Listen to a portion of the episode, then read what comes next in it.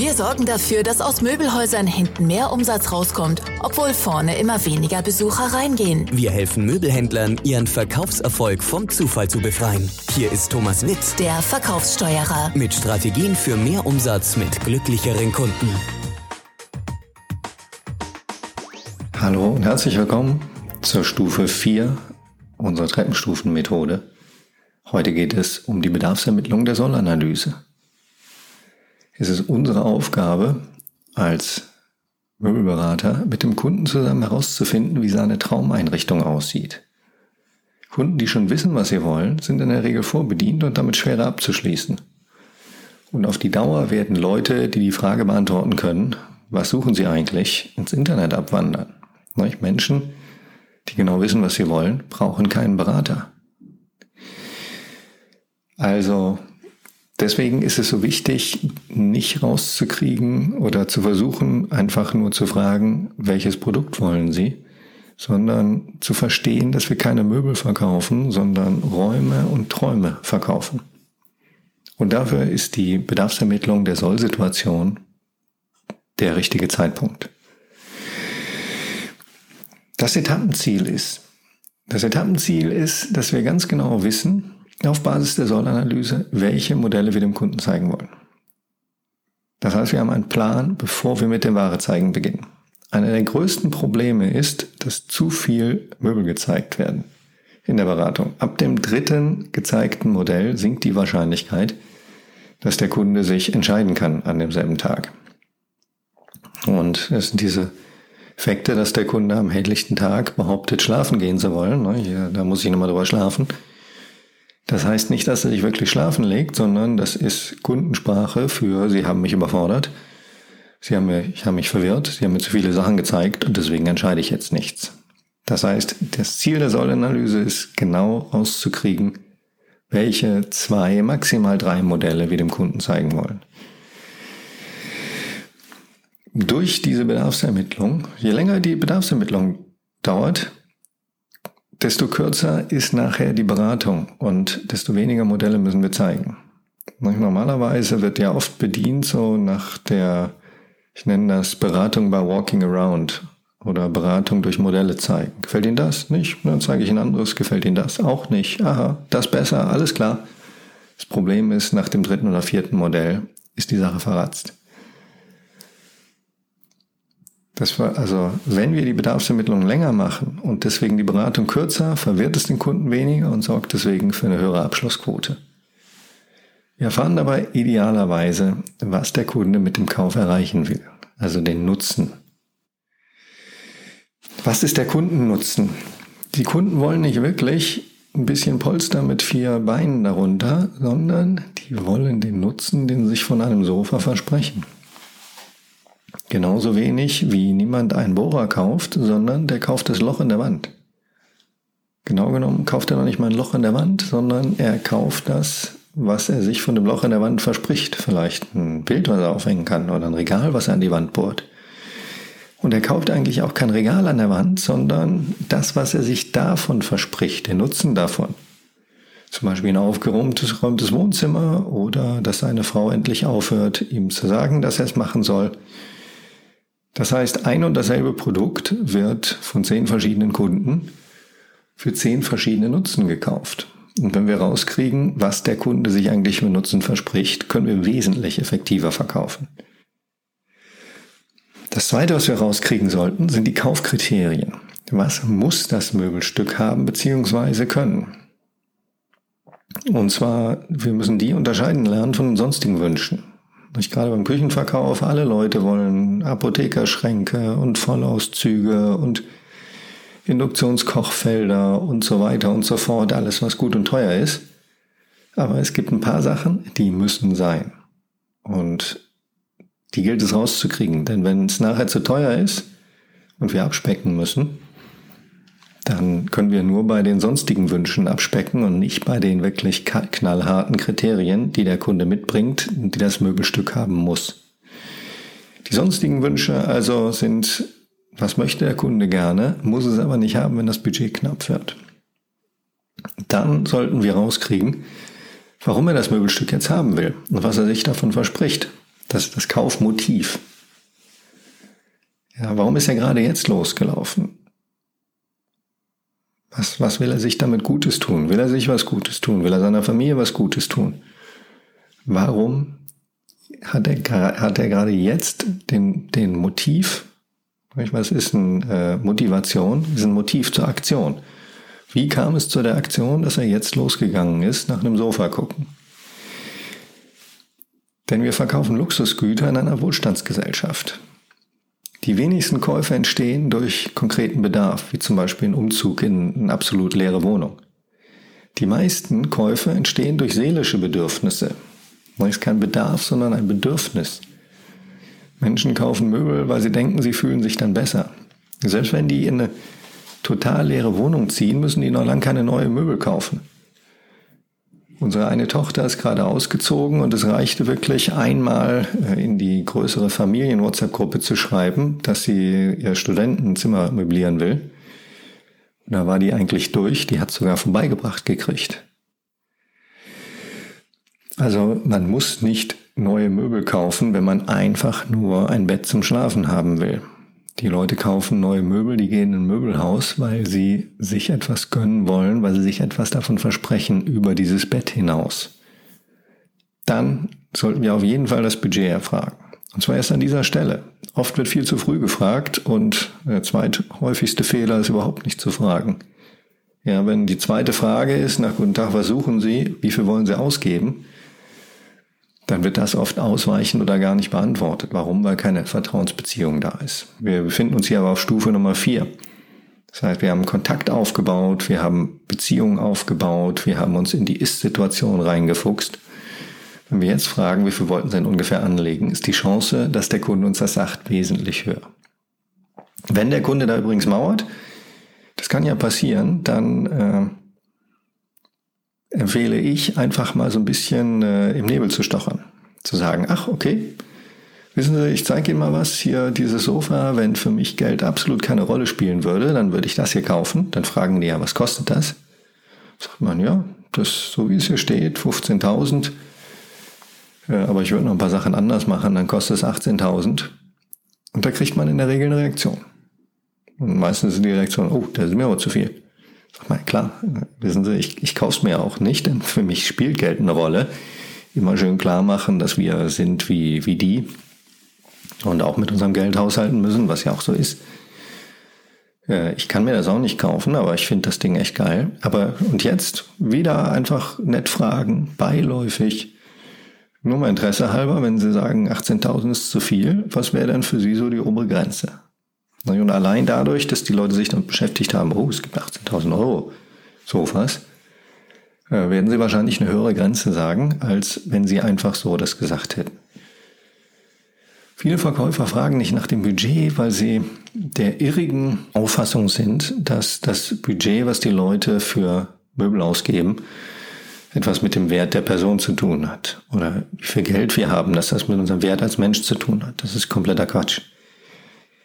Äh, ich mag zum Beispiel nicht besonders viel Geld für Möbel ausgeben, bin da sehr, sehr kleinlich oder geizig, kann man auch sagen. Aber das ist mir ist okay. Ich weiß das. Ich gehe damit auch offen um. Wenn mich jemand fragt, was sollen Sie denn, was wollen Sie denn ausgeben, dann sage ich tatsächlich einen relativ kleinen Preis, ohne mich dabei schlecht zu fühlen. Also Budgeterfragen ist wichtig, da kann man ruhig ein bisschen dranbleiben und wenn die Kunden mauern, dann zeigt man irgendwas, was sehr, sehr teuer ist. Das nennt sich ein Preisanker und kriegt dadurch eine Reaktion aus dem Kunden raus. Soweit die Etappenziele. Äh, wie kommen wir dahin? Also wie ist der Plan? Die Soll- und Ist-Analyse gehen nahtlos anhand der Skizze, anhand der Emma ineinander über. Es ist nicht so, dass, dass da ein ein wirklich klarer Übergang ist oder dass wir nicht ein paar Soll-Fragen unter die Ist-Fragen mischen können. Man sollte sich nur im, Kopf wirklich überlegen, wo bin ich gerade hier auf der Treppenmethode? Auf welcher Treppenstufe bin ich? Und erstmal genügend Ist-Situationsfragen stellen, bevor man in die Soll-Situation geht. Die optischen Fragen können in dieser Phase schon durch das gezielte Anschauen von Modellen geklärt werden. Ne? Bei Küchen kann eine erste Skizze, also nicht mehr die, die Krakelskizze, die Emma, sondern eine 1 zu 20 Skizze am Arbeitsplatz sinnvoll sein. Äh, denn die, die Emma, die ist für den Ist-Zustand. Ein Soll-Zustand, wenn wir dem, dem Kunden erklären wollen, so, so kann man es machen. Dafür müssen wir in der Regel eine neue Skizze anfertigen. Oder den Computer anfeuern und anfangen zu planen. Aber da sind wir noch nicht. Wie wissen wir, dass die nächste Stufe erreicht ist? Die nächste Stufe ist erreicht, wenn wir wissen, basierend auf den Aussagen der Kunden, welche zwei bis drei Modelle wir zeigen wollen und wir einen Plan haben, bevor wir Ware zeigen. Also Beratung durch Ware zeigen ist nicht das ideale Vorgehen, sondern wir sollten einen Plan haben, was wir genau zeigen, bevor wir aufstehen und zur Ware gehen. Was sind die Erfolgsregeln? Worauf kommt es an in dieser Stufe?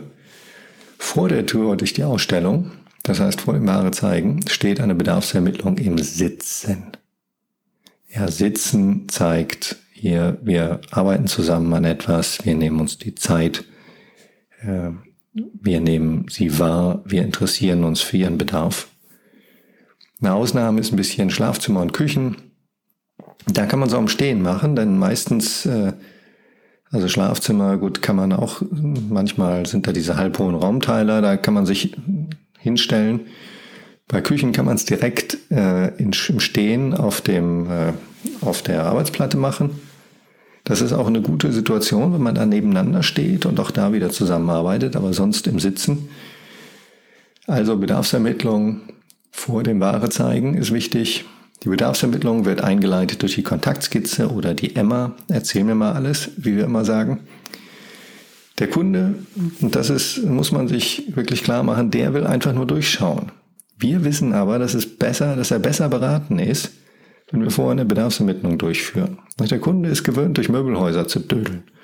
Das heißt, wenn wir ihn fragen, wollen wir erstmal eine Skizze machen, dann sagt er nein, weil er es nicht gewöhnt ist.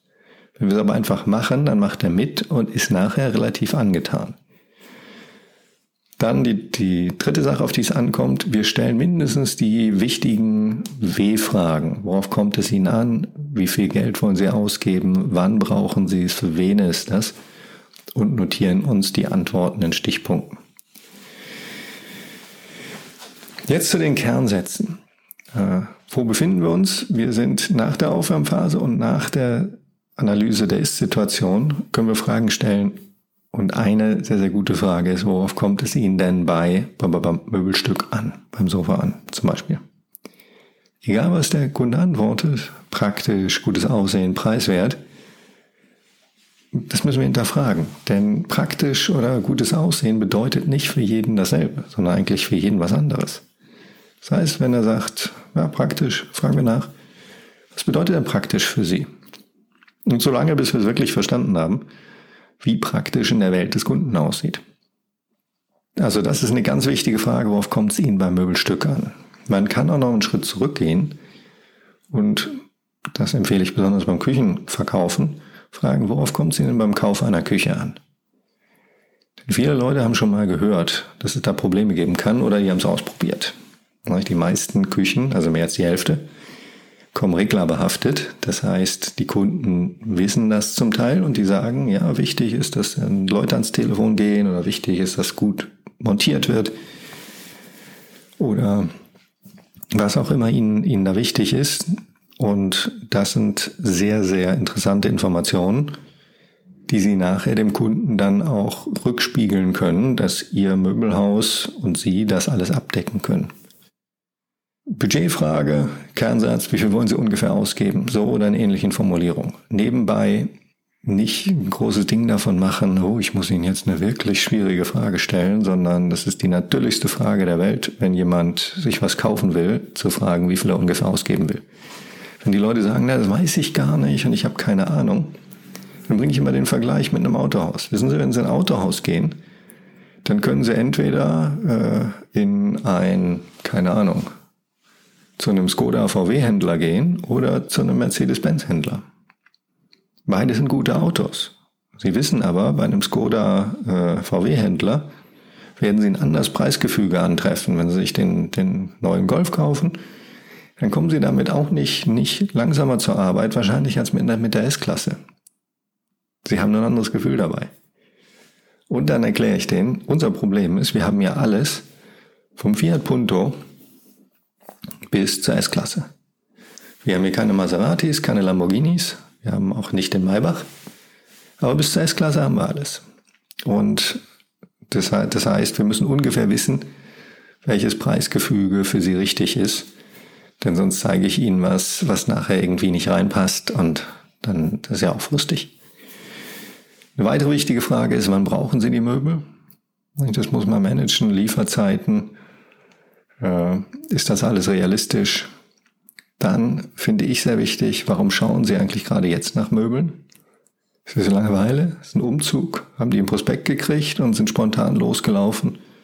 Sind die alten Möbel nicht mehr schön? Haben sich geärgert? Ist irgendwas kaputt gegangen?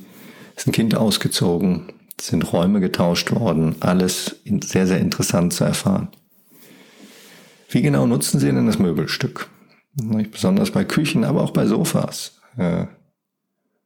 Wenn mich jemand auf Sofas berät, dann ist eine wichtige Information, die er rauskriegen muss, dass ich auf Sofas eigentlich nicht sitze mit den Beinen auf dem Boden. Ja, wenn der Sofa mir gehört, wenn ich nicht zu Besuch bin, dann nehme ich sofort die Füße hoch und sitze quer drauf. Also wie oft kochen Sie? Wie sitzen Sie auf Ihrem Sofa? Machen Sie mal vor. Äh, Sie können gerne Ihre Füße hochlegen, äh, wenn, wenn Sie das auch zu Hause so machen. Wie oft, wie lange nutzen Sie die Sachen am Tag? Das gibt Ihnen nachher Futter, wenn Sie, wenn Sie den Preis argumentieren müssen. Dann können Sie das auf Stunden runterrechnen. Für wen ist das Möbelstück? Wichtige Frage. Kaum etwas ist frustrierender, als nach längerer Beratung festzustellen, dass das äh, irgendwie eine Mutter für ihre Töchter aussucht und man völlig am wahrscheinlich tatsächlichen Bedarf der 20, 25, 30-jährigen Tochter vorbei beraten hat. Also, äh, worauf kommen Sie Ihnen beim Möbelstück an? Was bedeutet das genau für Sie? Reinfragen. Wie viel wollten Sie ungefähr ausgeben? Wann brauchen Sie die Möbel? Warum schauen Sie gerade jetzt? Wie nutzen Sie denn das Möbelstück oder Ihre Küche und für wen ist das Möbelstück? Das sind so die allerwichtigsten Fragen zur Sollsituation. Das war die Stufe Nummer vier, Bedarfsermittlung der Sollsituation. Sie sehen, hier kommt es nicht darauf an, ich nenne das den Audi-Konfigurator, weil es bei Audi einen Konfigurator im Internet gibt. Ich habe mir mehrere Autos gekauft von dieser Marke. Da klickt man sich durch und dann kommt zum Schluss ein konfigurierter Audi raus, zusammen mit einem Preis und dann shoppt man den Preis rum. Genau das wollen wir nicht machen. Also viele denken sich, die Bedarfsermittlung ist, wollen sie 321 oder eine Ecklösung, Leder oder Stoff. Das ist es nicht. Und wenn man den Kunden durch diesen Prozess treibt, hm, man verliert ihn doch oft. Der sagt, ja, das und das und das. Aber ganz zum Schluss sagt er, ich muss noch mal schlafen. Warum? Weil wir nicht rausgekriegt haben, weil wir Möbel verkauft haben. Und was wir wirklich verkaufen, sind Räume und Träume. Die nächste Stufe ist die Warenpräsentation. Das haben die meisten von Ihnen gut drauf. Sie sind, Sie haben sehr viel Ahnung von Ware. Meine Hörer sind überwiegend im mittelständischen Möbelhandel unterwegs. Aber da werden Sie auch noch ein paar Sachen kennenlernen, äh, ein paar Feinheiten, die Sie auch in dieser Phase noch erfolgreicher machen können. Also bleiben Sie dran. Wir hören uns im nächsten Kapitel Stufe 5, die Warenpräsentation. Über 100 Möbelhäusern und 2000 individuellen Verkäufern haben wir bereits geholfen, mehr Umsatz pro Besucher zu machen. Wann entscheiden auch Sie sich dafür, Ihren Verkaufsprozess zu optimieren? Gehen Sie jetzt online auf www.verkaufssteuerer.de und holen Sie sich kostenlos Checklisten, Tipps und Tricks für mehr Verkaufserfolg trotz immer weniger Besuchern.